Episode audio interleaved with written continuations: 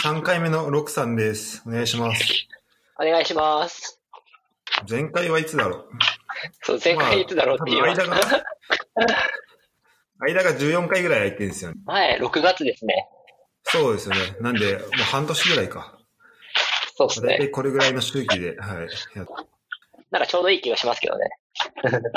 そう、そうですね。なんか、うん。ちょうどなんかお互い喋れることができてくる頃って感じで。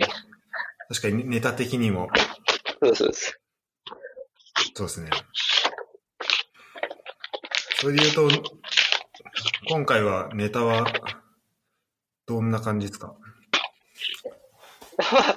とは言ったものの、正直そんな。な、なんか仕事バタついてたのもあって、あんまり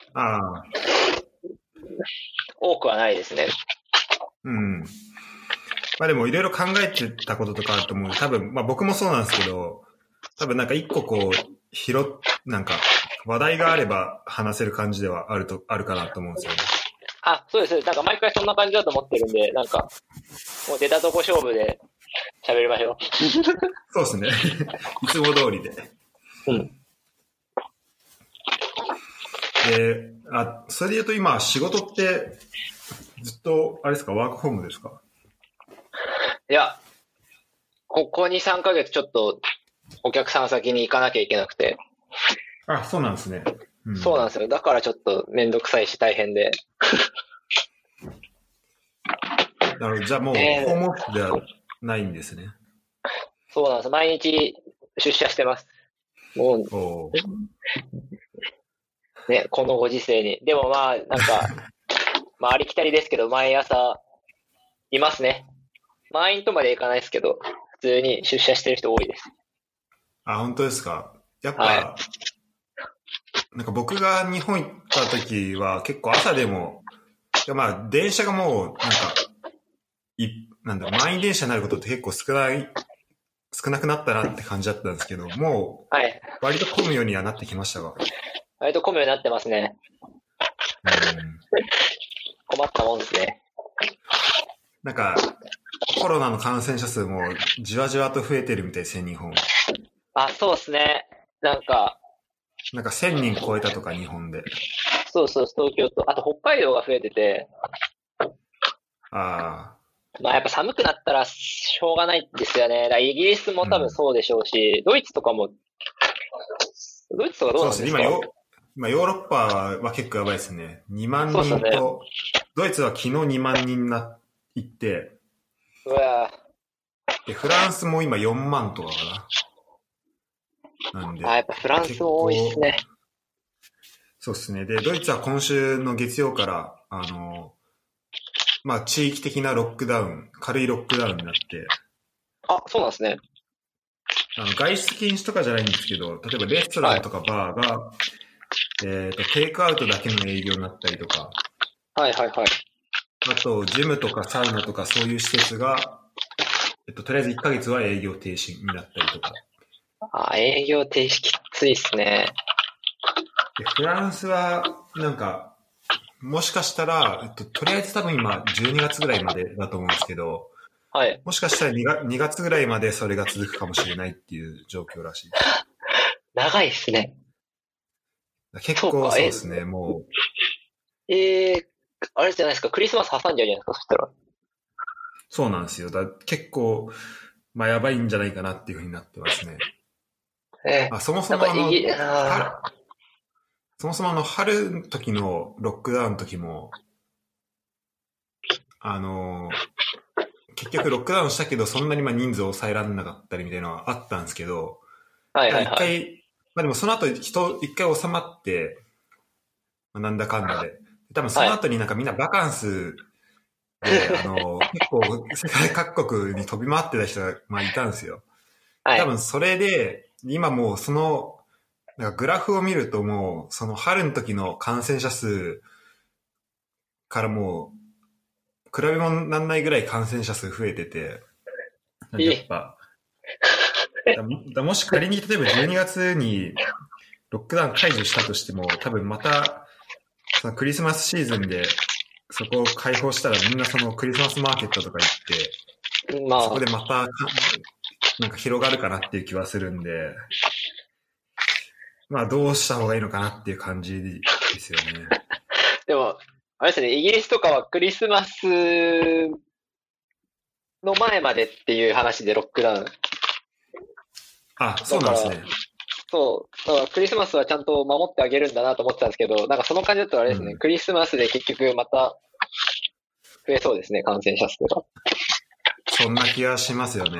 いや、そんなドイツもフランスも多分、今のところはクリスマスはまたがないことになってると思うんですけど、はいはい。フランスの、なんか保健省かどっかの人が、その、会、あの、議会かなんかで、結構その、ま、まあ、国会みたいなところで、なんかすごい戦ってるみたいな、あの、みんなからこう、2月まで伸ばすって言ったら、なんかブーイングみたいになって、はい。でもこれが現実、この感染者数の伸び方、この現実を見た方がいいみたいな。で、結ああ、構、あの、そうですね。せめぎ合ってるね。熱弁振るってる、はい、とこはあったんで、まあ、ちょっとしばらく、まあどうなるのかなって感じですよね。なるほど。今、大学はどうなんですか？え、閉鎖ですか？あと、あの、今、基本的に家で作業してますね。あ、やっぱそうなんですね。うん。で、まあ、週一で、あの、指導教員の人と、まあ、電話、あの、スカイプして、はい。進捗報告してみたいな感じなんですけど、はい。まあ、ちょっと最初の、そうですね、2、3週間ぐらい結構その生活に慣れるためにいろいろやってたのあって、で、先週初めてのなんかオンライン国際会議みたいな、あ国際学会か、はいはいはい。に、まあ参加っていうかまあ聞いただけなんですけど、まあそういうのもあったりして、でなかなかこう、だから自分の研究をなんか、に手をあんまりつけて、つけれてなかったんですけど、はい。先週ぐらいからやっとその、まあ、論文を、まあ、一個ずつ読んでって、で、あの、研究の方針とかもちょっと決めてってっていういいっす感じね。ですね。なんで、やっとこう動き出したかなっていうとこで、楽しそ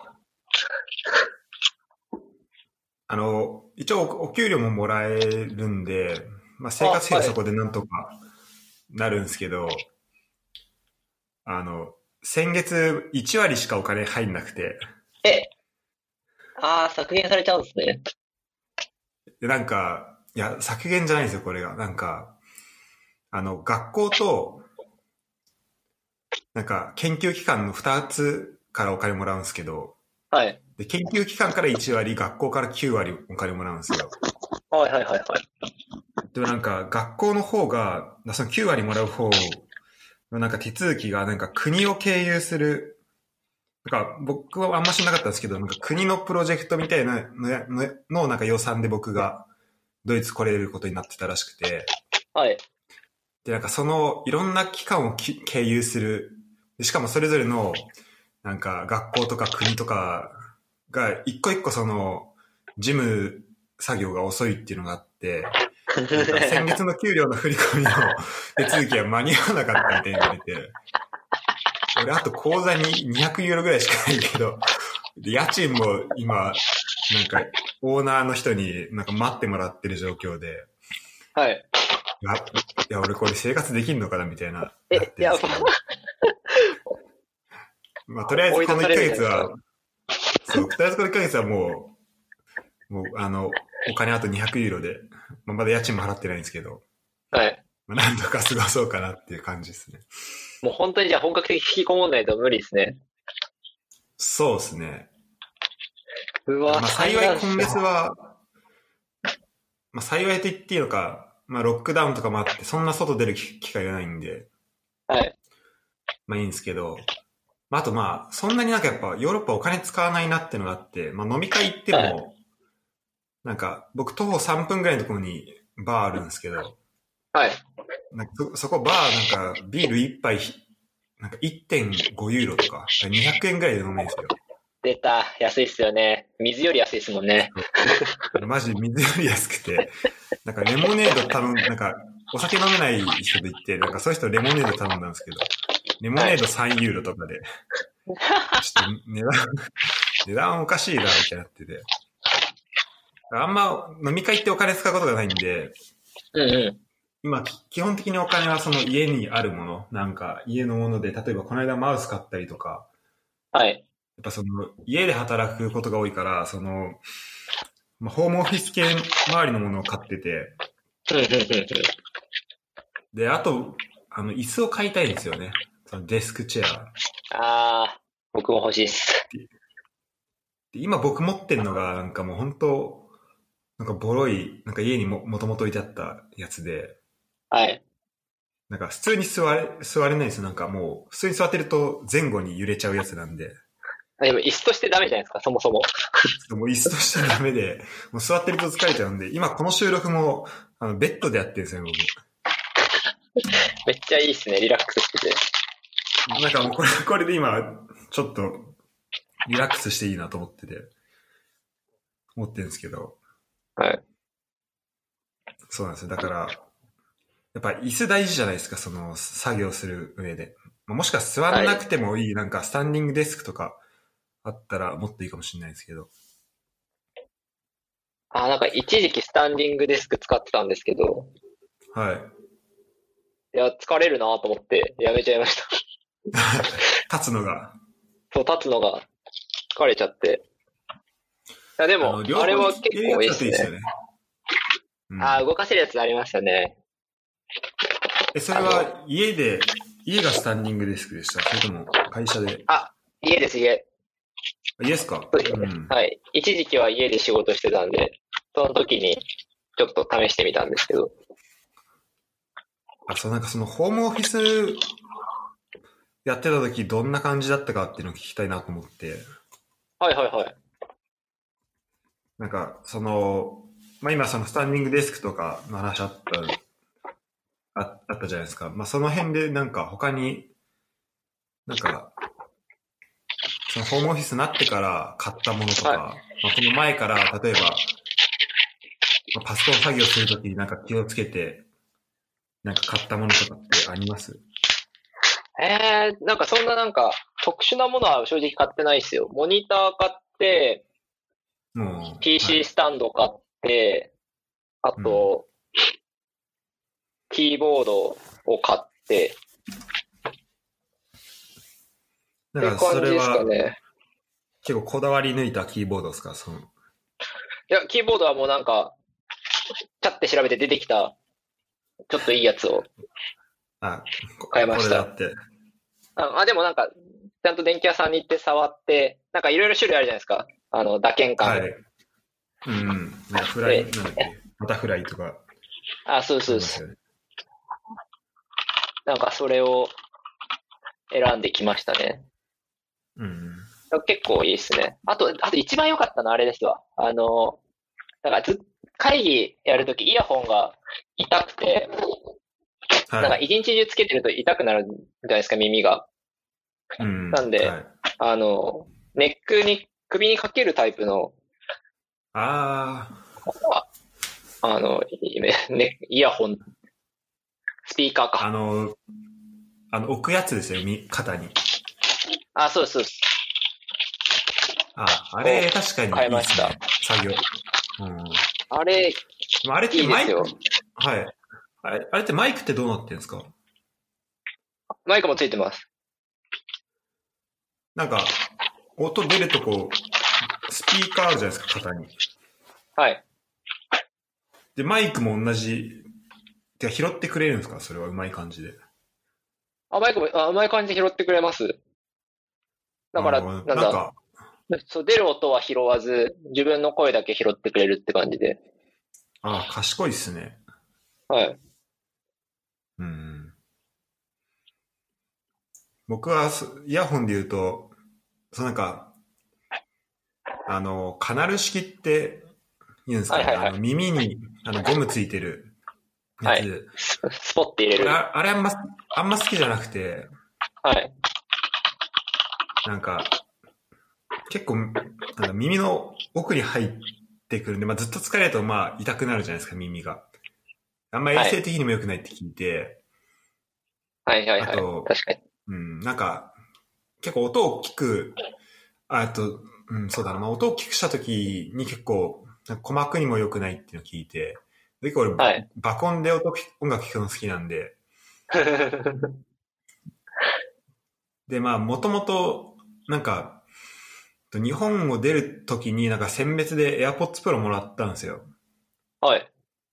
で、それはめっちゃ、なんか、まあ、めっちゃ便利で、なんかと、特に飛行機とか空港とかだと、なんか、ムズキャンセリングマジ優秀だなっていうふうに思ったんですけど、なんか、デスクワークにはなんか向いてないなっていうふうに思って。で、で最近買ったのが、えっと、なんだっけ。あの、あ骨伝導のなんかイヤホンを買いましたね。じゃあそれ耳には刺さないってことですですか？そうですね。なんか、あの、イヤホンとかで、そうそう、そうですね。なんか、イヤホンのカナル式の、そのイヤホンが取れないようにこう耳になんか巻きつけるようなイヤホンあるじゃないですか。ああ、ありますね。はいはいはい。それからなんかその耳に刺す部分がなくなったみたいな、そんな感じですね。へえ。で結構その防水とかがすごい良くて、なんで、結構そのスポーツとかするときにも使えるし、ああ、なるほど。多少の汗なら問題ないみたいな。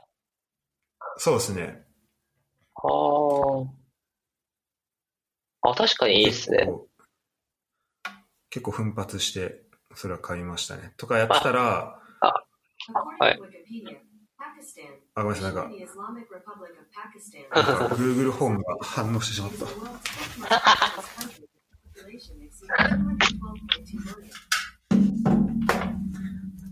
なんか、今 Google ホーム家にあるんですけど、これなんか YouTube プレミアム登録してたら、なんかある日アプリ開いたらなんか無料であげるよみたいな、なんか来て、なんかポップアップみたいな。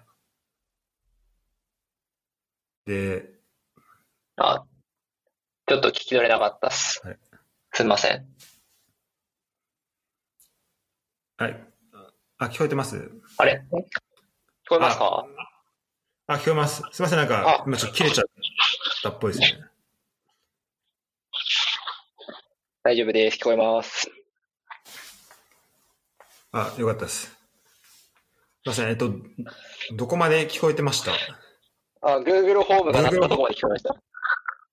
あ、そう、なんか、Google ホーム、なんか YouTube プレミアム使ってたら、なんか急にポップアップ出てきて、なんか Google ホームを無料でなんか手に入れられるよみたいなのが来て、なんかスパムかなと思ったんですけど、はい。まあ、とりあえず、いや、一応アプリだし、そんなん出ないかと思って、でしかもなんか、本当住所入れるだけだったんで、住所だけ入れたら、まあ、Google ホーム届いたんですけど、え全然使いどこなくて、はい。なんか、どうしてやろうかなって今なってますね。確かに、そうなんか、あの、スマートスピーカーの使いどこがわかんないんですよね、僕。だから買ってないんですけど。そう、本当使いどこ難しいですよね。そう。なんか iPhone の Siri でさえ全然使ってないのにとか思うと。そうそう。しかも本当使いたかったら、それこそ Siri とか使えばいいかなってなっちゃうんで、はい。ですよね。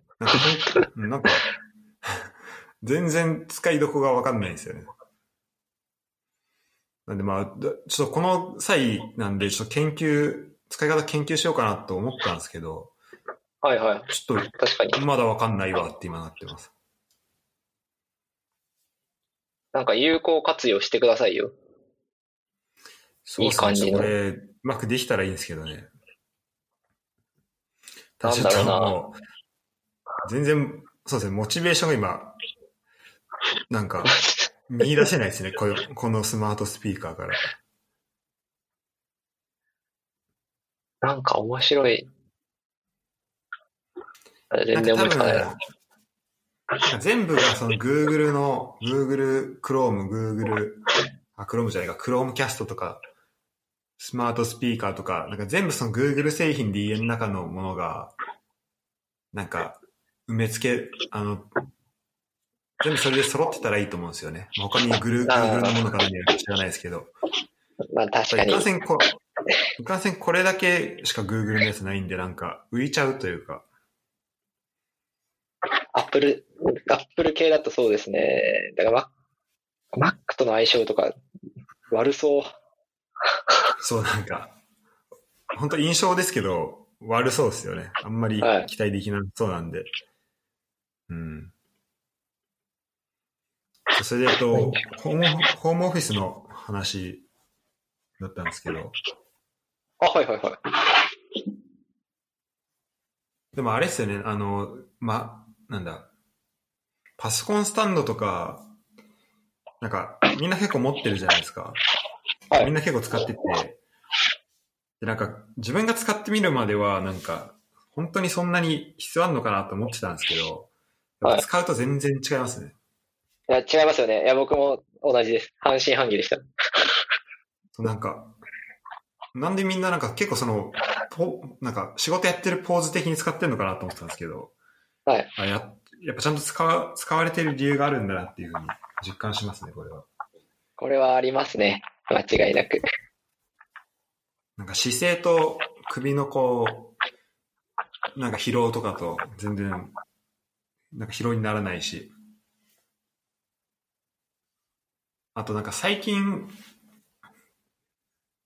あの、買った、買ったのでなんか、マウス買ったんですけど、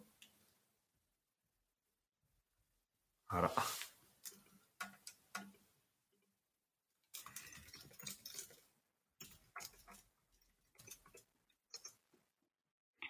あ、ごめんなさい、また切れちゃいましたね。あそうですね。今大丈夫です。聞こえます。はい。はい。最近あのマイク買ったんですけど、はいはいはい。あ、マイクじゃねえよ。えっと、マウス、マウス買ったんですけど、あなんか、はい。なんかあのトラックボール付きの、なんかガチャガあチャこうね。動かさなくていいやつはい。買って、なんかそれとかも、なんかあれって結構その、なんだろうな、ゲームとか、まあ、すごい勝手なイメージで使わないよって知ってる人からしたらないかもしれないですけど、ゲームやってる、パソコンゲームやってる人が使ってるって印象がなんか勝手にあって、なんあーはいはいか全然手で、全然手出してなかったんですけど、なんか、か、いざ買ってみたら、結構そのマウス使ってる時って、こうマウスを持ち上げたりとか、なんかそういう動作が多くて、なんかそれで肩凝ることがあるなっていうふうに思ったんですけど、本当、はいなんかトラックボールだと全然この手、あの、手の位置を動かさなくてよくて、本当指指の動きだけで、こう、ポインター動かせるんで、それでだいぶ楽になりましたね。いや、ちょうど僕も買おうと思ってたんですよ。あ、マジですトラッかクボールタイプを。あの、ロジクールの、あやっぱそうっすかちょっと、ちょっと高いけど、はい。なんか僕、その、パソコンを今、まあ、2台、あの、ノートパソコンあって、で、1台がなんか、まあ、支給された、会社から支給されたやつで、1個プライベートなやつなんですけど、で結構その、その同時に作業することが多くて、はいなんかまあ片方の方で作業して片方のパソコンで、あの、調べ物をしてみたいなので、で今までなんか、マウスをこう、普通のマウスだとまあ片方にしか繋げられないじゃないですか。あ、はい。なんで、なんかこう、一個の、例えば Windows と Mac なんですけど、なんか Windows の方を動かしてると思って、マウスガチャガチャやってて、あ、なんか動かないな、みたいな。なんか接続悪いのかなと思ってたら、なんか Mac の方がずっと動いてたみたいなことが結構あったんですけど、はい。なんか今使ってるやつだと、その、なんか、パソコンに複数台こう繋げることできて、で、なんかそれを、そのパソコンの間の切り替えをなんかボタン1個で、なんかポチってやったらできるんで。それ、それめっちゃ便利だし、確かにです。あとなんか、なんかあとファンクションキーみたいなのあるじゃないですか。なんかこう、マウスになんかボタン何個も押せるやつ。ありますあります。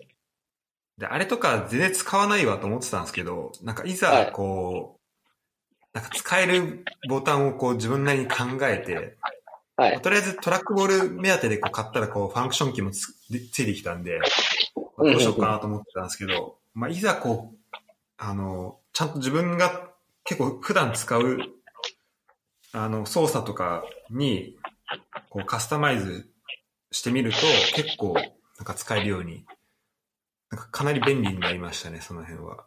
ああ、やっぱそうか。いや僕もそこはもう、もうまさしく使わねえだろうと思ってるたちなんですけど、そうですね、やっぱ、やっぱ買うか。うん。やっぱ慣れると、やっぱこっちの方がいいなっていうふうに思いますね。ちょっと試します。結構、はい、試してみてください。結構なんか、本当マウス動かしてるだけで肩凝っちゃったりとか結構多くて、まあもともとあんま姿勢良くないんですけど、うんうで、本当なんかパソコン作業って肩凝るよなと思ってたのが、まあここ1週間ぐらいはすごい調子いいんで、あの、すごいいい感じですね。結構その、オフィス製品的なのには、まあ恵ま、あの、助けられてますね。ん。そう、支給あるのいいですね。まあでも、あれか、パソコンだけですか？支給は。あと、それはそうですね、パソコンと、あとなんか、モニターも、あ、あと支給してもらって、だモニターとかなんかめちゃめちゃでかいやつでなんか、あの、普通にオフィスに取り来てるって言われて、なんか、普通にモニター、なんかそのどれぐらいのサイズが聞いてなかったんで、まあ普通にこう手提げ袋入れられるぐらいかなと思って、なんか手提げ袋持ってったら、なんかそれの3倍ぐらいでかいモニター来て、まあ結構、なんか全身で運ぶみたいな、なんか体いっぱい使って運ぶみたいなやつで、しかもバスで1時間ぐらいかかるんですよ、うちまで帰るのに。その仕事場から。結構遠いですね。そうなんですよ。結構遠くて。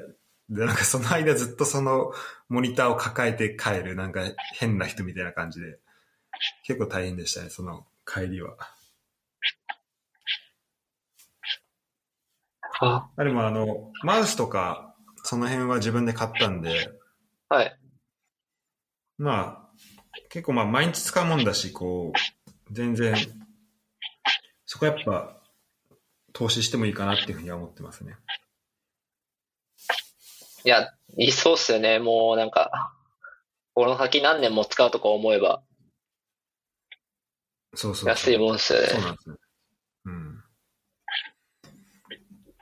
ただ完璧にちょっとお金使うタイミングは間違えたなって思いますね、今。確かに。あと、あと200ユーロぐらいしかないんで。急な金欠。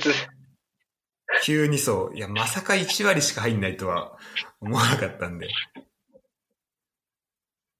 ちょっと、まあ今月は、くあの、クリエイティブにお金を作り出そうかなっていうふうに思ってますけど。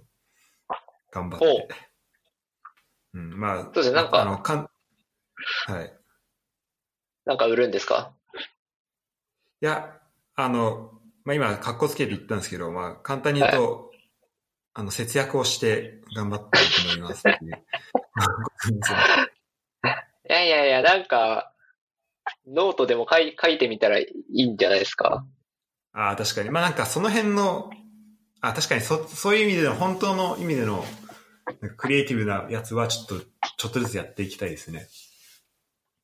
そうね、なんか、ちょこちょこ、あの、ポーカーのやつとか、あれはでも、あれか、もともと、ああ、あれですね、あの、スポアナで、スポアナで発表したやつですね。はい。いやあれとかも、結構その、思いつきでやって、で結構、まあ、あの内容自体は結構考えたんですけど、なんか、ちょっとターゲットが曖昧になったなっていうのがあったんで、もうちょっとこう、わかりやすい形で、もう一回書き直したいなっていうのはありますね。確かになかなか長いっすよね、あれ。そうですね。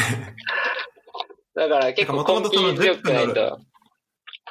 そう、10分のライトニング東京に作ったんですけど、なんか、そう、こう時間を感じさせるような内容かなっていう感じになっちゃったんで、はいもう。ちょっとこう細かく、あの、なんか何、何を目的に聞いてるのかっていうのが分かりやすいような感じで、まあ、作り直したいなとかは思ってますね。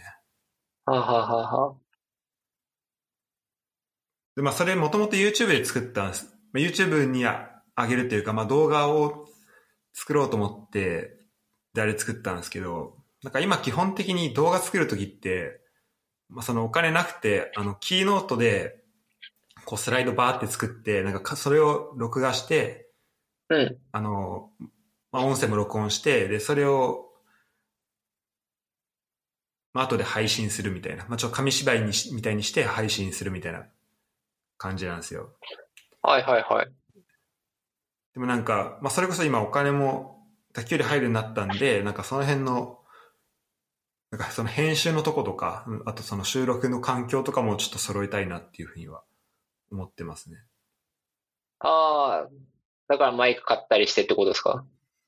あ、そうですね。あ、マイクはあれなんですよね。日本で買ったやつがあって、もともと。ああ、うんすごいですね、なそっか。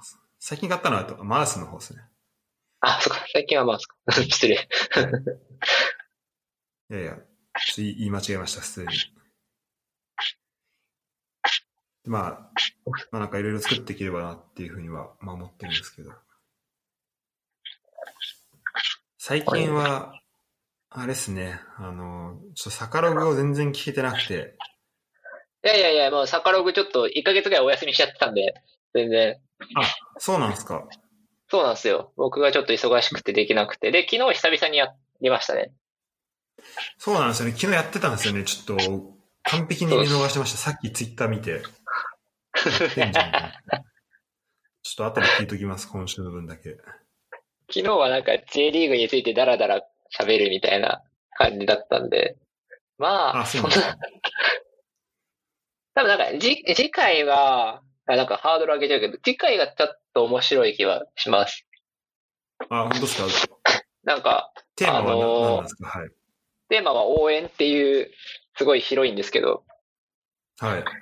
について、あの、お互い、なんか、まあ喋りたいことを持ってくるっていうことで、特に村田くんの方が、その、まあ大学で研究してたのもあるし、その後もそういう関心を持ってずっといろいろ調べてるんで、うん多分なかなか面白いものを持ってきてくれると思います。応援って聞くと、まあ、結構この広いじゃないですか。広いですね。なんでまあ、まあちょっとどういう、そうですね、ものになるのか楽しみにしてます。はい。学習で？まあ、なんかきっかか学習です学習です。また学習でうん再開しようと思ってます。じゃあ次11月19ってことですよね。あ、そうです、そうです。うんうん。なんか、そう、ちょっと、はい。ぜひそっちを聞いていただければいいかな。あの、まあ、あの、ぐだぐだ喋ってても、それはそれで聞きたいんで。まあ、それはなんかランニングついでに聞いてもらえれば。そうあそうそう。となんか、ポあッドキャストもちょっとだけ、そう、見つけてまし、た見つけてましたね。そうそう。そう、なんか、いや、そうそうそう。やっと始まったと思って。ただ、エピソード数少なくないですか、まだ。そう、まだ、あのー、3つぐらいしか上げられてないです。そうですよね。そあそこにすぐ上がってもらったらもう本当に一瞬で聞けるんですけど。そうですよね。ツイキャスだとめんどくさいですよね。いやーツイキャスって多分はい倍速とかでできましたっけあれ。ああ、多分できない気がする。できないと思います。そうですね。多分、もともとあれですもんね。なんかライブ用ですもんね。とか、ポッドキャストだとできるのか。そう、それがめっちゃありがたいんですよね。なんか最近、なんかああ、それ、聞きたいことが多すぎ、ものが多すぎて、基本的に1.5か倍速で聞いちゃってるんで。ああ、それがいい僕もそうだってのはあるんです。いや、まあ、いいんじゃないですか。単なる情報収集なら、全然、いいと思いますけどね。そうですね。そうか、そうか。情報収集とか、そうですね。どういう、みんなどういうふうに思ってるのかなっていうのを聞くときは、それで聞いちゃいますね。いやなんか音声コンテンツおすすめのあります？ポッドキャストで。うーん。まあ、あの、まあ、僕がいつも言ってるのは、言ってて、あと僕がいつも見てるのは、あの、バイリンガルニュースと、あと、 Rebuild っていう、 Rebuild ってのは結構テック系のやつで、まあ、その二つはめっちゃ日本だと有名かなと思うんですけど、バイリンガルニュース。はい。バイリンガルニュースはなんか、えー、あの、えー結構いろんな国のニュースとか、まあ結構英語圏からニュース引っ張ってきて、で、それをはい。えっと英語で、あの、英語でまず男の人がバーって喋って、その後日本語でバーってその女の人が、あの、その概要を喋って、で、その後は、えっと、お互い英語と日本語で会話をしていくっていう感じで、え、なんか、面白い。あの、内容も面白いし、まずそのニュースとしても面白いし、あとその二人が話してる内容とかも面白いんで、結構おすすめですね。へえ。あ、しかも文字起こしもされてるんですね。あ、その文字起こしもありますね。そっちはあの、有料アプリとか、あと、あー最初の3、三つ三エピソードとか無料で、はい。で、その後、あの、他見るとしたら有料なんですけど、結構その英語の勉強になりますね。あの、まあ文字起こし使っ、はいはい。文字起こし使っても、使わなくても、えあの、英語の勉強になりますね。で、こう、議論が白熱してくるとなんか、あの、女の人の方もまあ、ふ二人ともバイリンガルなんですけど、なんか気づいたら二人ともなんか英語でずっと喋ったりととかもあって、へえ、あちょっと聞いてみよう。これ、更新頻度どれぐらいなんですか？これ週1ですね。もともと週2だったんですけど、なんか今減って。はい。はい。週1で1回、これ、一回長いです。一回2時間とか3時間ぐらいあるんですけど、はい。なんで僕も今全然フォローできてないんですけど、ただ、1個あたりが、そうですね。まあ、あと倍速で聞けば早く聞けますし、うん、うん、うあとなんかこうニュースごとにこう区切って聞いていくっていうのもありかなと思って、なんかい、大体ニュースが4、5個ぐらいあって、で、1個のニュースについてに、まあ、20分ぐらい喋ったりとか、短いと10分ぐらいとかあったりとかするんで、なんかそういう感じで、あの、聞いていくのはありなんじゃないか。なんかそのニュースごとで聞いていくのはありなんじゃないかなっていうふうに思います。なるほど。あ、ちょっと聞いてみます、これ。ありがとうございます。はい。試そう。あと、 Rebuild っていうポッドキャストもあって、 Rebuild。それはなんか結構テ、はい。あの、テック系によった、あの、英語で Rebuild っていう書くと、 Rebuild FM か。バイ、達彦宮川。ですけどあの、あ、そうです。で、あの、なんだ、うんと、西海岸系の、その、テック、なんだ、えー、なんて言うんでしたっけ？まあ、テック系の、その、はい IT 系のエンジニアの人がやってるポッドキャストで、結構出てくる人が、まあ、Google の、Google で働いてた人とか働いてる人とか、あと Apple で働いてた人、働いてる人とか、結構その IT 系のすごい人たちが出てきて、まあ、いろんな話を、あの、するんですけど、はい。まあ、あの、みんなアメリカに、アメリカに住んでる人結構多くて、なんでアメリカの、なんか、ローカルの話とかも聞けるし、あと、テックの話とかも、なんか、全然何言ってるかわかんないみたいな時もあるんですけど、なんか、それはそれで、わかんないけど、まあ、面白いというか、なんなんか聞けるっていうような、なんか、感じですね。うんうんうんうんうんこっちも、あ、こっちも週1ですね。なるほど。あ、週、あ、結構不定期か。あ、これは結構不定期でやってますね。あで、なんかこれのなんかおすすめ、あの結構このゲストが結構レギュラー化されてて、うんうん。例えばなんか、こうタイトルのとこ見てもらうと、なんか、カッコのところになんか N とか白とか、いろいろいるんですけど、ああ、はい、ありますね。ちなみになんか6月10日にあの、オードリー・タンって、あの、台湾、台湾の。はい、の人、あの、本当だ。人が、はい、ゲストで、なんかもともと友達とかだったらしくて、はい。出てるんですけど、今日僕のおすすめは、あと、N さんっていう、これあの、ツイッターのドメイン、ツイッターのアカウント名ももう N で、なんか一文字アカウント持ってる人なんですけど、はい。この人はなんか、なんだろう、すごいフランクに思ったことばバンバン言ってって、結構、あの、まあ、結構冗談で言ってるのか本気で言ってるのか分かんない感じであるんですけど、まあ、すごい面白い、あの、面白いですね、話が。あと、ヒゲポンさんっていう人は、なんか、マネ、あの、プロダクティビティとか、あとチームマネージメントみたいなそういう話もするんで、ほうほうほう。これも、これも面白いし。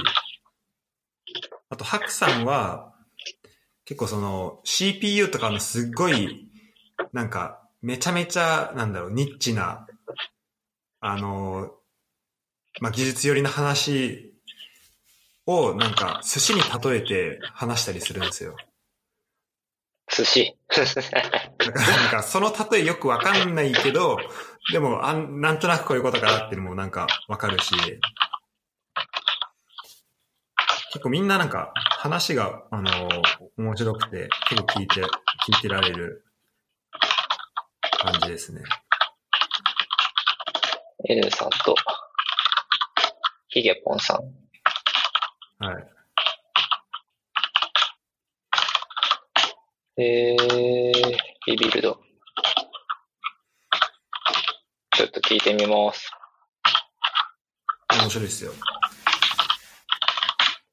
あと最近はまあ YouTube 見たりとかも結構ありますね。ああ、なんかめっちゃ、見てますね、いろいろ。み見てるとか聞いてますね。あの、ずっと家いるんで、もう本当に2倍速とかでバーっていろいろ聞きまくってるだけなんですけど、はいはいはい。いやでも、い一応なんかいっすね。なんか作業してるときはもうし、まあ、作業もなんか集中しなきゃいけないやつだと、なんか本当のただの作業の時あるじゃないですか。はい。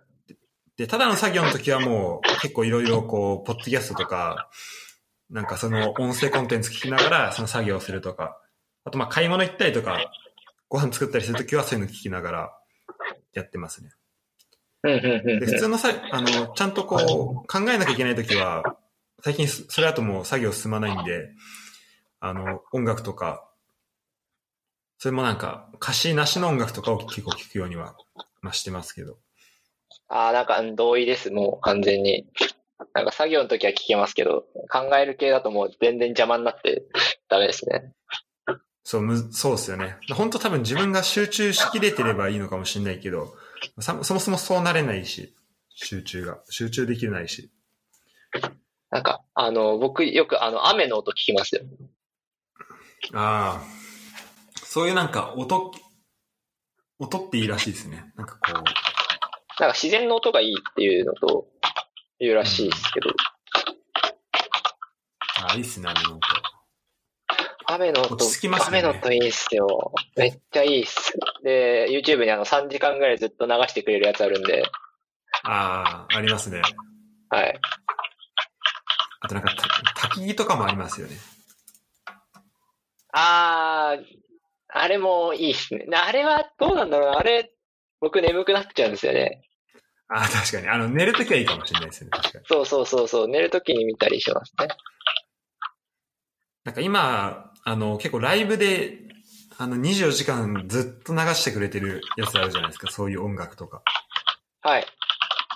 結構それとかを、を聞くことが多いですね。ひたすら流しっぱで。そう、ひたすら、もう全く時間気にしなくていいんで。昨日も昼ぐらいにかけて、気づいたらもう11時ぐらいまで、あの、ずっと流れたりとかしてましたね。あー、めっちゃ集中してますね。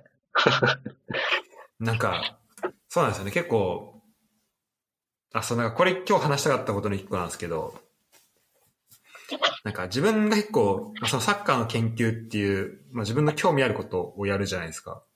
はい。でそうするとなんか、なんかずっとそのパソコンの前座ってられちゃうんですけど、はい。でもこれってなんか多分長期的に見たらあんま良くないことなのかなっていうふうに、なんとなく思うんですよね。てか結構なんか聞くじゃないですか、この、多分一個のワーカホリック的な感じになってるかなっていう気はするんですよ。はい。で、この1年ぐらい、まあ、修士卒業してから1年間働いてなくて、何もしなくて、でまあ、家でずっと作業しててみたいな。で、はいはい。まあ、それ自体は変わってないんですよ。そのい家で作業してるっていうのは変わってないんですけど、なんか、で、まあ、この、まあ、10月から、まあ、仕事として、まあ、仕事というか、まあ、あの、博士課程ですけど、まあ、ちゃんとこう、これをやらなきゃいけないっていう、一応名目上は、まあ、そういうのがある中で、まあ、今こう研究をしてるわけじゃないですか。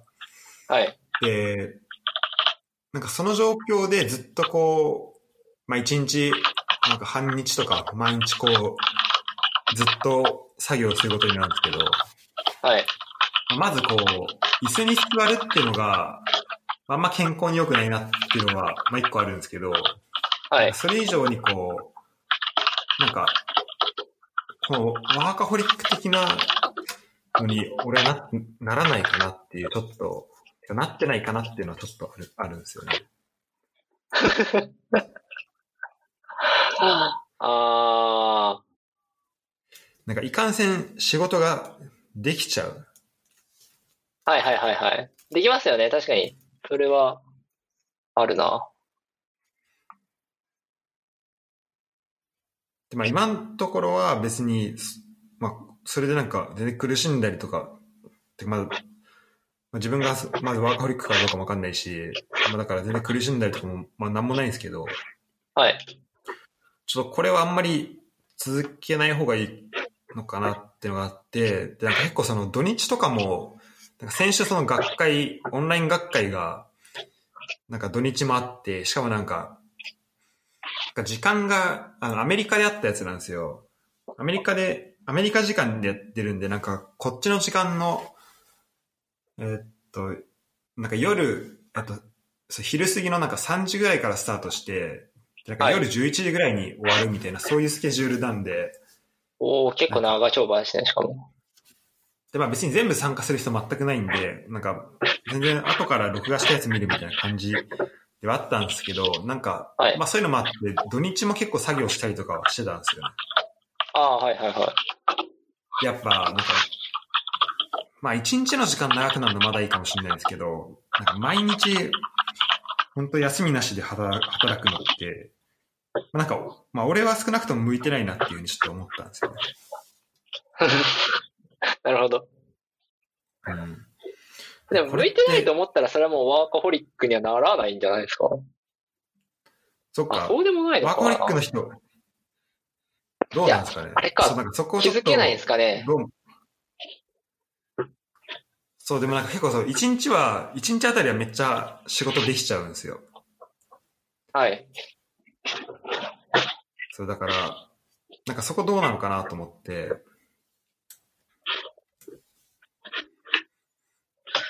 なるほど。ワーカホリック。ああ、僕、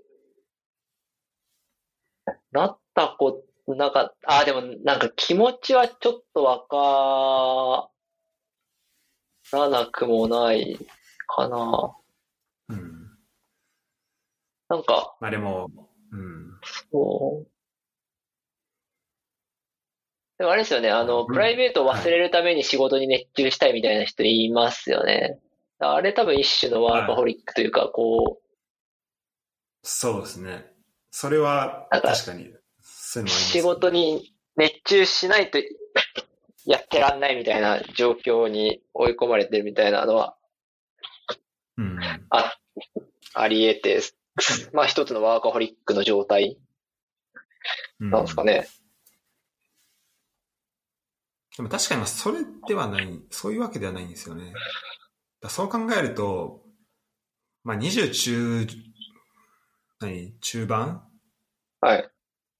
だし、まあ別にそんなん気にしないで働い、しかもまあ、誰かにやれって言われて義務感とかがあってやってるわけでもないし、まあそんなのあんま気にしなくてもいいのかもしれないですね。だから自分で話を振っといて、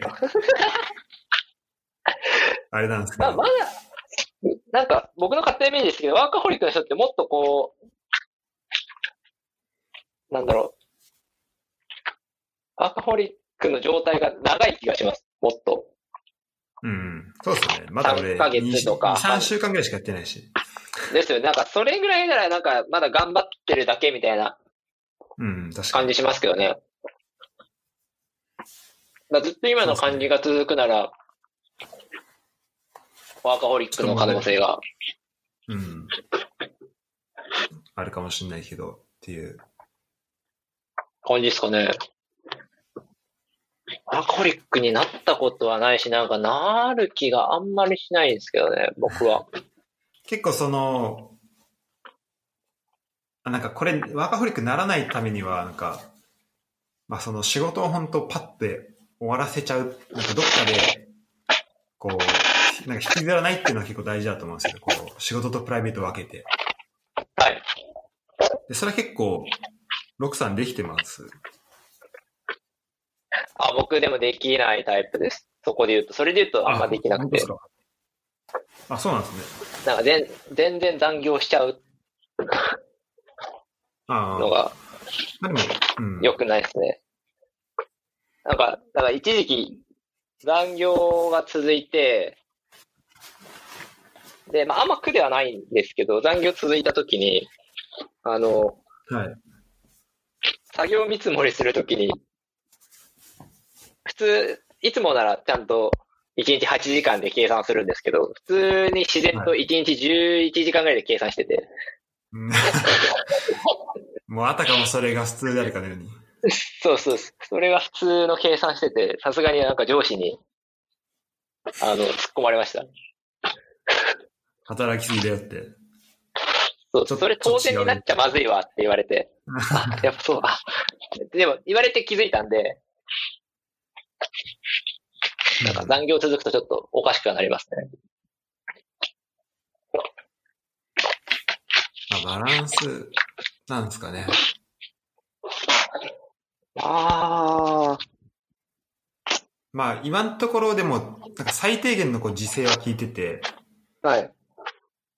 まあ、一応こう12時になる前までにはやめようとか、なんか、あの、今そのし、まあ、博士課程でやってることと、あと自分のそのプライベートプロジェクト的なのでやってることがあるんですけど、はい。その博士課程でやることの内容はもう9時、まあ遅くても9時までにはやめようとか、なんか、はい今日は6時までにはやめようとかっていうのを、をまあなんかして一応コントロールをするようにはなりましたね。ああ、偉いっすね。なんかそれやんないと、そうですね、ちょっと、本当やりすぎちゃうなっていうのがあって。まあなんか、研究なんていつまでもできますもんね。マジで3年間、三年間あるから、うん、それ、あそう、で、なんか、まあ今サッカーの研究やってて、で、サッカーが好きで、で、はい結構その、目に触れてるのがサッカーばっかでってなって、で結構この1年間は結構意図的に、そうサッカーデータとか、なんかそういうのの情報とはなんか違うものをなんか触れ、違うものに触れようと思ってたんですよ。そうじゃないとなんか視野がめっちゃ狭くなっちゃうなと思ってて。まあ、偏っちゃいますよね、確かに。ただこの1ヶ月本当サッカー、サッカー、サッカーなんでちょっと、今、まあなんか楽しさはあるんですよ、もちろん。はい。し、なんかちょっとまあ贅沢な悩みではあるなと自分でも思うんですけど、なんかこう、なんかサッカー以外の情報をまた入れなきゃなっていうふうにはちょっと思ってますね。あ、でもむずいっすよね。うん。なんか。まあそう、ですね。いやー、それ、いやー、僕もそれは、できてないですね。偏っちゃいますね。まあなんか、多分、情、一つあるのは、やっぱツイ、情報収集ツイッターでやっちゃうと、まあ、そうなりがちっていうのは、分かってはいるけど、やってしまうっていう。そうそう。そう、ツイッターとかも、本当まあ今だとなんかフォローしてるのがサッカーの人とデータ系の人とかで、はい。そうなんか、偏っちゃうんですよね。だからちょっもとう、、完全に偏りますね。だ全全然自分と違う人、考え違う人とかも、なんか、一応こう、定期的に、そういう人の意見とかも定期的に見たいなと思うんですけど、ただなんかリストとか作っても見ないんですよね、結局。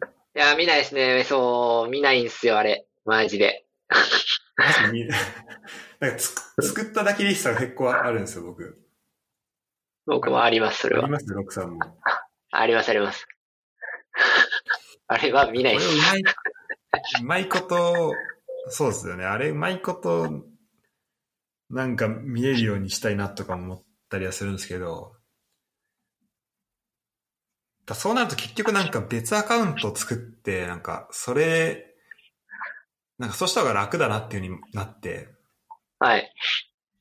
で、なんか今僕がなんか使ってるツイッターのアカウントってもともとフランス行った時に VR 勉強してて、で、なんか VR の情報収集をするために作ったアカウントなんですけど、ああ、はいはい。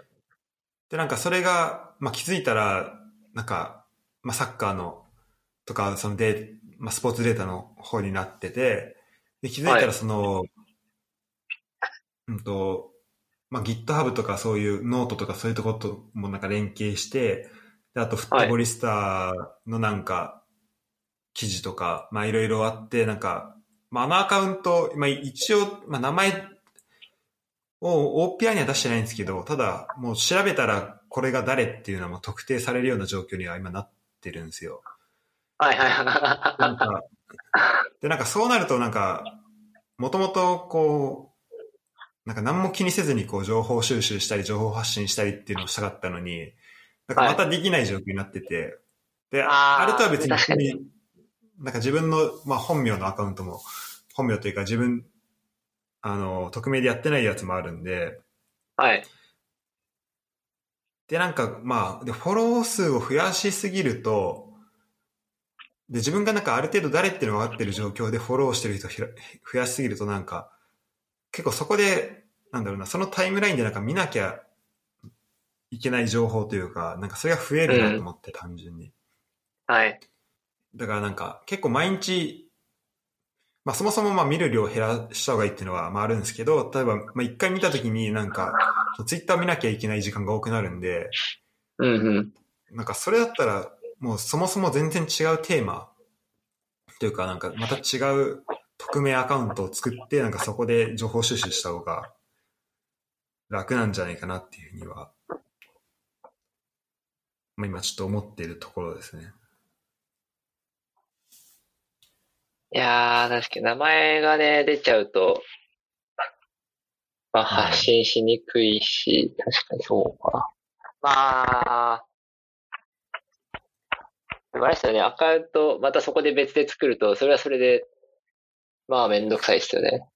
その見なくなったりするんで、結局。そうです。それはそれでめんどくさいのもちょっとわかります。うん。あと、ちょっと研究の話でもう一個だけ話してもいいですか？あはいはいはい、全然どうぞ。そうなんか、サッカー研究の難しさみたいなのを、その、はい小ノート的な感じでシェアしたと思うんですけど、なんか、たなんか、新しい発見をするっていうのが、なんか僕がやってるアプローチでなんかできるのかなっていうのが、てかなんか難しいなっていうふうに今結構感じてて、はい。で、まあそれはまあもう多分、まあ今やってることを突き詰めていけば、まあできる可能性は全然あるかなとは思うんですけど、はい。ただなんか今あるなんか、きなんかその先行の研究とかを見ると、まあ、大体なんかツールの発明だったりとか、はい。なんか、これを、例えばこの、えっと、プレッシャーのかかってる度合いを、こうやったら、すいませんこうやったらなんか可視化できるよね、みたいな。うん、うん、うん。とか、なんかこうやったら数値化できるよね、みたいな話とか、はい。があったりして、なんか、それは、だからもう今はもうすでに分かってるこうサッカーの概念とかを、なんか数字とかで理解しやすくなるねっていう。なんかだからその本当、いわゆる、例えば、サッカーデータの、なんかまあ民主化というか、こう、まあみんなうん。がなんか扱えるような形にはなっていくよねっていうのはあると思うんですけど、はい。なんか、その新しいものの発見、例えばなんか、宇宙の研究してる人とか、なんか恐竜の研究してる人とかだったら、なんか新しいこととかが、こう、わかるわけじゃないですか。この今まで誰も知らなかったようなこと。ああ。はい、はい、はい。で、まあ、すまあ、サッカーももちろんそのもう、もうさサッカーっていうゲームの中で起きてる、なんかことなんで、まあそういうなんか、まあ、宇宙とか恐竜とか、研究とかであるような新しい発見がないっていうのはまあ、わかるんですけど、ただ結局なんか例えばサッカーで起きてる現象の中から、なんかこの裏にある、なんかメカニズムはね、みたいなのをなんか発見するのって、なんか理工学的なアプローチってよりは、なんかそのサッカーの現場の人のなんかアプローチかなっていうふうに思うんですよね。ああ、なるほど、なるほど。面白いですね。ではい、はい、はい。結局、結局でなんか、その理工学的なその、てかデータ使ったアプローチでわかるのは、なんか、じゃあそれを、それをあくまで、多分もうその新しく発見されたものがあって、それをなんか例えば数字とか、なんか可視化することによって、なんかサポートしますとか。はい。なんかそういうところに結構、あの、まあそういうのがやっぱ多くなるなっていうのがあって、だからその。まあそういうデータ分析的なアプローチで、じゃあ新しい、なんだろう、サッカーをこうふ、なんか、ふまあ見方とか、見るとき、サッカーを見るときのなんかこう、深さはいを。なんかどうやって、そうなんか取り出すかっていうふうになったときに、なんかまあま、まだなんか、なかなかその、まあ、うまくいってないんじゃないかなっていうのがあるんですよね。まあ、なんかよくこう、ナレッジディスカバリーとか言うと思うんですけど、こう、まあ、データがあったときにそこから、なんだまあサッカーなんでもう、もう、現象としてはもう目の前で起きてることじゃないですか。なんでこう、はい。まあ、みんな見たら、あじゃあ今この選手がこの、こういうふうにボール蹴ったよねとか、なんかこの選手がこういうふうに動いたよねっていうのは、まあ、みんな見えてはいるんですけど、そっからなんかこう、うまいこと、なんか、まあ、知見とかをこう、引っ張り出してくるっていうのが、なんかまだそんなになんかできてないのかなっていう気がして、逆にこのデータを使ってそれができるようになれば、はい。なんかめちゃめちゃそれは、まあ面白いことかなと思うんで、まあ今そこに向かって、なんか、まあ頑張りたいかなっていうふうには思うんですけど。ああ、なるほど、なるほど。ああ、えー、あ、でもなんかそういう疑問が、なんかそういうところに悩んでるのはちょっと意外ですね。なんかそれもう勝手な、別になんかしら、ゴーさんがどうかっていうのは別にして、なんかそういう情報系に限らず工学系の人って、なんかある程度この、なんだろうな、こういう目的があらかじめあって、それに対してこういう技術を使ってどう、がこういう技術をどう応用していくかみたいな思考回路なのかなと思っていて、はいはい。なので、あ、わかりますわかります。でも多分今のゴーもさんの、はいはい。はい。今のはい誤差の感じだと、なんだろうな。うーんと、そこに、ぎ、なんだろう、そ、その姿勢に疑問を持ってるのかなって、今ちょっと聞いてて思いましたけど、そんな感じではないんですかね。ちょっと違うか。まあ、まあ、姿勢に疑問とまではいかないんですけど、でも、そうそう、方向性として、はい。てかなんか、例えば論文を読んだときに、なんかそんなになんか、なんかあんまこうワクワクしないというか、なんか、なんだろうな。なんか、まあ多分だからこういう、まあある意味ちょっと基礎研究的な、まあ技術として、技術の本当研究っていうところで、まあこれがこう積み重なっていくことによって、例えば将来的にめっちゃすごいものができるっていうふうに、どのまあ、多分基礎になることは間違いないんですけど、まあはい。まあ間違いないというか、まあそうなるんじゃないかなっていうふうにはまあ思うんですけど、ただこれが、うん、そうですね。なんか、なんかいわゆるこう、アナリストとかはい。っていう、だからその多分そのサッカーの現場で、とまだこう定量データがうまく使われないとかっていうの、とか使われづらいとかっていうのはなんかそういうところが、まあ、関係してるんじゃないかなっていうふうにはちょっと思うんですよね。だ結局なんかみんなこうツールを作るっていうところになっちゃってて、はい。だからそうですね。なんかそれで言うと、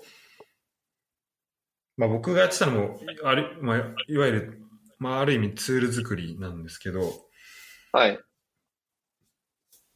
まあそれってどうなんだろうっていうふうには、まあまあ、思うとこは、ツールとか、評価指標作りみたいなところですよね。そうですね。思うとこはあります。ああ、ただまあそう思いながらも、まあ多分、はいそう思いながら多分作ってったらまたなんか見えてくるものも変わってくるかなとは思うので、まあ全然、しかもまあ楽しいしやっていくこととしては、まあ続けていこうかなとは思うんですけど、はい。あの、なんだっけ、最近出た、なんかウェフウェファの A ライセンス取った人の、なんか論文みたいの見ました？あ、なんだっけ、それ。ああ、いや、読んではないです。なんか今 PDF で読めるんですよね。それ、ななんだっけな。えーっと、あと、モラフスキさん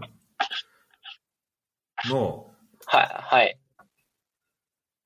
なんだっけな、なんかサッカーインテリジェンスタクティカルアナリシスみたいな、おう。なんかそういう感じの内容だったと思うんですよね。でそれがなんか、あと UEFA A ライセンスの、なんか、多分最後の終、なんか終了する時の論文みたいな、感じ。だったと思うんですけど、タイトルなんだっけ。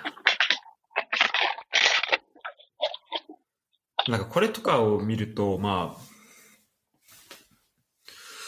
そう、なんか、サッカー、これ結構こう、サッカーにおけるなんかインテリジェンスと、なんか、なんかインテ intellect。まあなんかこう、まあ、え日本語で結構似たような言葉なんで、なんかまあ、まあ、知能とか言われる、知能とか知性って言われるところだと思うんで、はい。こううまくこう、この二つを分けて、分けるのなんか難しいなと思う。まあ日本語で言うのは思うんですけど、はい。まあでも、要は、えっと、多分インテリジェンスっていうのが、多分インテレクトっていうその英語で言われてる部分は多分、まあ、みんなが持ってるこう知識とかそういう一般、なんだろう、まあ、知識とかそういう、こう、行動に結びつかないものを多分そのインテレクトって呼んでいて、はい。で、インテリジェンスっていうのは、まあ、その知識、知識とか、そういうのを使って、えーまあそれをどうやって行動に結びつけるかみたいなことだと思うんですよね。で、なんか、まあ、そので、その知識、知識とかを得るためには、そもそも、なんか知覚、パーセプションっていうのが、まあはいめちゃめちゃ大事で、じゃあサッカー選手がまずその知覚をパーセプション、パーセプションしてで、それを、まあ、感じる。で、それがまあセンセーションにつながっていって、で、それ、じゃあ例えばなんか、まあ、一個のサッカーのシーンがあったときに、まずそのサッカーのシーン、例えばカウンターで攻め込まれてるみたいなシーンを、まず知覚して、でそれを、まあ、どれぐらい、なんかい、やばい状況なのかっていうのが、こう、評価、まあ、感じ取れるっていうところがあると思うんですよ。で、その、評価っていうのが多分その、まあ、センセーションってところにつながってって、はい。で、それを元にして、こう、実際の行動につながるみたいな。うん。で、それを、その子の知覚してから行動につながるってところまでのなんか、このフローというか、それ、まあ、そこにつながる部分が多分インテリジェンスって、まあ多分この論文で呼ばれてることかなって、まあ、ちょまあパッと一回しか読んでないんで、はいあ。の、間違ってるとこもあるかもしれないんですけど、まあ、まあそんな感じに今思ったんですよ。はい。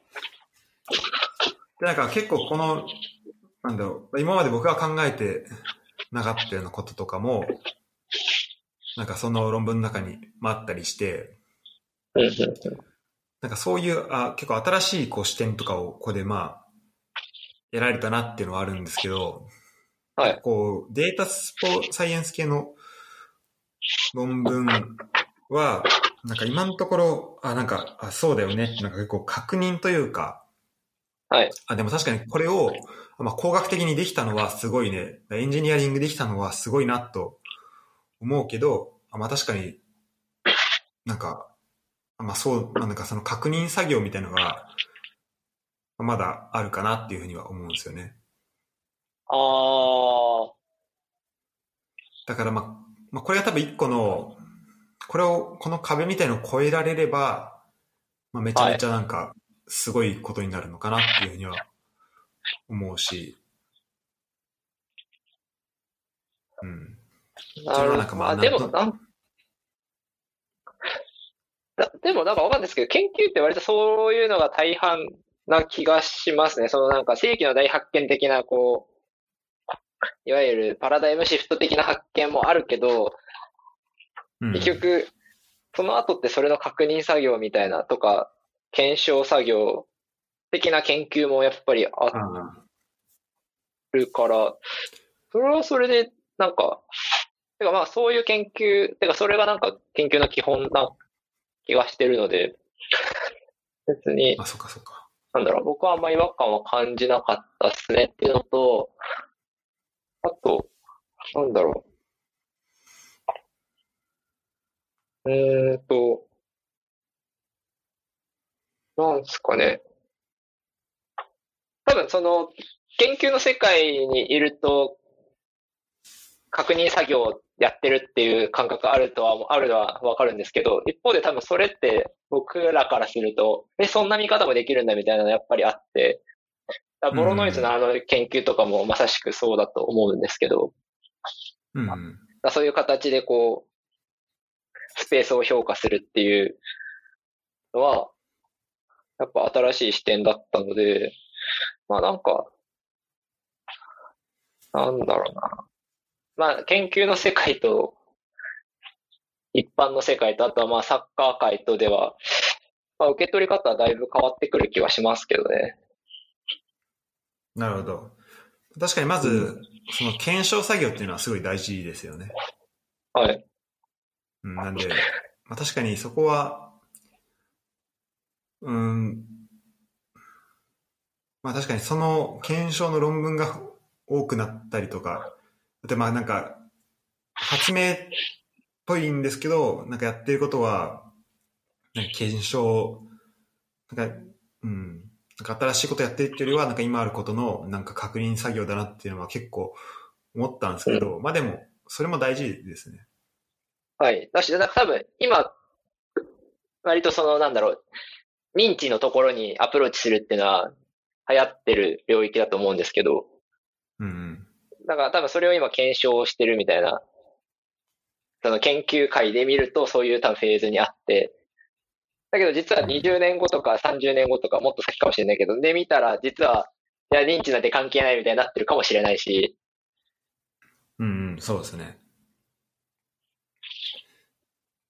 だまあ、確かに。わかんないですもんね、そこって。そうそうそう、わかんないから、いや、わかんないですよ。多分。うん。確かに。いや、も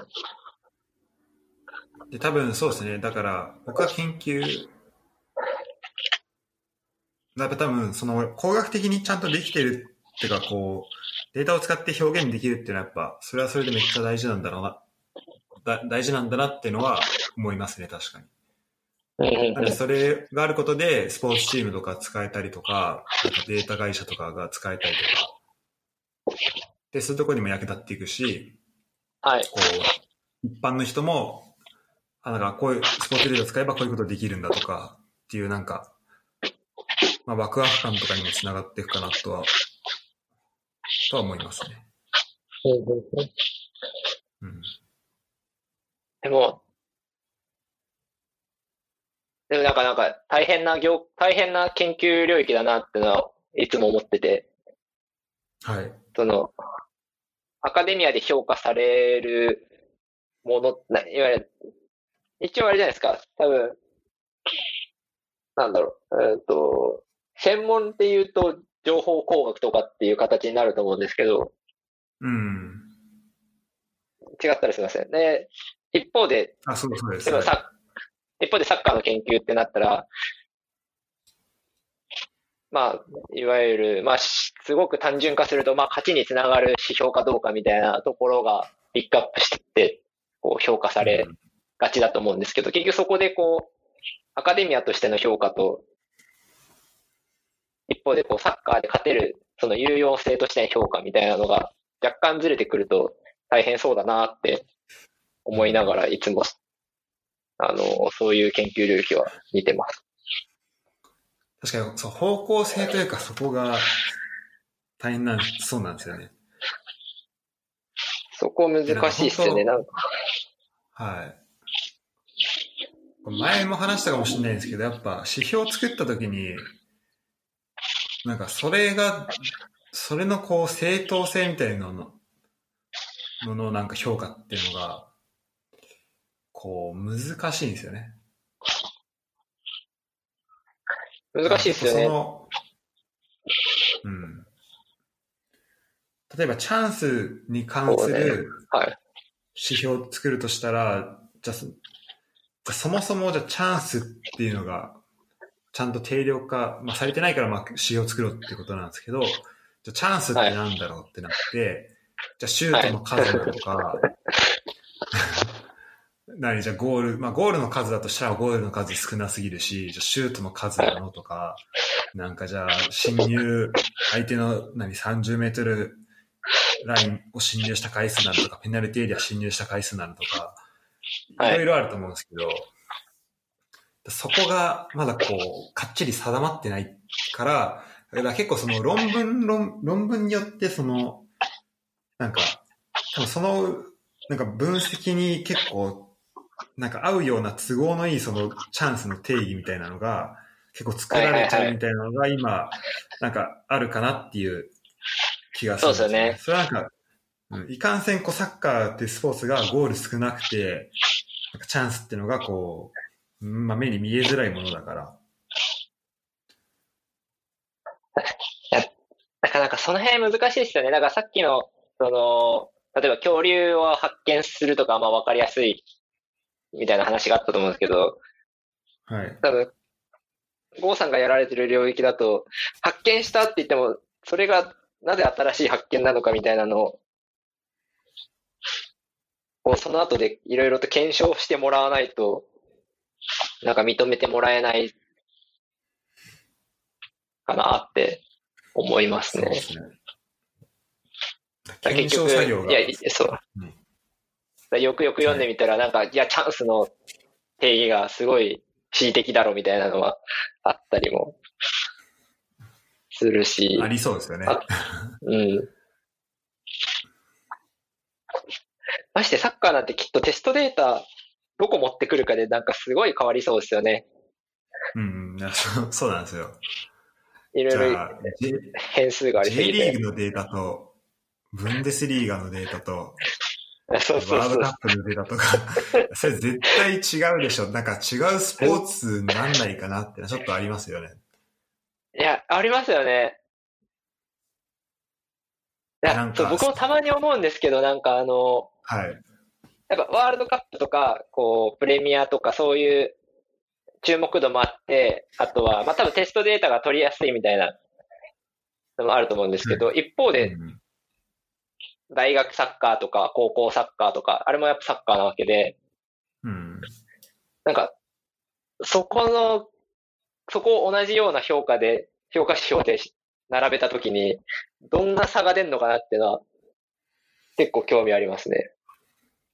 そうですね。なんかそこ、まあ、よくこう指標のなんかロバストネスとかなんか眼検性とか言われるところだと思うんですけど、こうなんか比較対象が変わったとしても、こう指標としてブレない強さが、指標ちゃんとこう指標として働くかどうかみたいなのが、ああ、なんかあ、ないと、なっていうのはちょっと思いますね。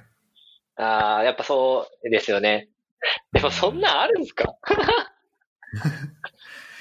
でも やっぱりだから、だからあの、だゴール期待値とかって結構その、まあ、なんだろう、目的にしてるのがそのゴール入ったかどうかで、でこう計算するときにその、ゴール決まったかどうかっていうのを結構元に計算するわけじゃないですか。はいはいはいはい。で、それってぶっちゃけ、例えばキーパーがなんか全然ゴール、なんだ守れないようなリーグだ、リーグだとしたら、それって結構ゴールの相対ってか、全体的な量って上がるわけじゃないですか。はい。だから、そのゴール期待値とかが、なんか1、1になりやすい、てか1に近づきやすいかなっていうふうに思ってるんですよね。なんでだから、その結果を、結果ありきというか、そのゴールしたかどうかっていうのを使っての分析とかになっちゃうと結構そのリーグを横断しての分析っていうのがすごい難しいかなっていうそうですよね。気がしますね。あれ完全に後付けですよね、まず。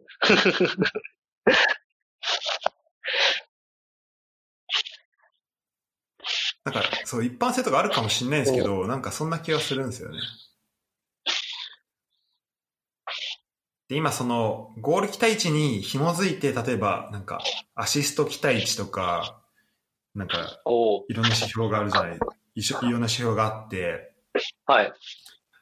まあゴール期待値はその、まあこのシュートをした時に、まあゴール決まる確率はこれぐらいですよっていうのをまあ教えてくれる、まあ指標なんですけど、まあアシスト期待値は、そのパスをした時にそれが最終的にゴールにつながる。まあ最終的なのか、その次のシュートでなのか、ちょっとは細かく覚えてないんですけど、まあそこ。をまあ、こう指標として出してくれるってやつとかが、まああって、だから結局そこも最終的に使ってるのってゴール期待値なんで、やっぱそのゴール期待値を計算するときに、やっぱゴールが入ってるかどうか。はい。で、そのやっぱゴールが入るかどうかって、なんかぶっちゃけ、なんか、結構そのノイズというか、そのゴール、キーパーの能力とか、なんかそのシュートを打ってる人とかの能力とかっていうのに、で結構限定されちゃうんで、はい。限定というか結構左右されちゃうんで、僕はそれよりも、なんか、まあ、もうちょいその、なんだろう、まあ、幾何学的なというか、その、まあ僕が、なんかまあ手前味噌になっちゃいますけど、なんかはい、もっとその、選手の能力とかに縛られないような指標をまず作って、なんかそれをベースとしてやっていった方がいいのかなっていうふうに思ってるんですよね。うんうんうんうんうん。だって例えば、えっと、い半径2メートルのスペースがあるっていうのはもう、選手関係なくそのスペースはあるって、はい。言えるじゃないですか。その選手がいくらあって遅かろうが早かろうが。で、例えばそこで、まあどういうプレーができたかっていうので、そのに与えられた2メートルのスペースで、このプレーができました。で、できませんでしたっていうのは、まあそこであの評価することとかできると思うんですけど、はい。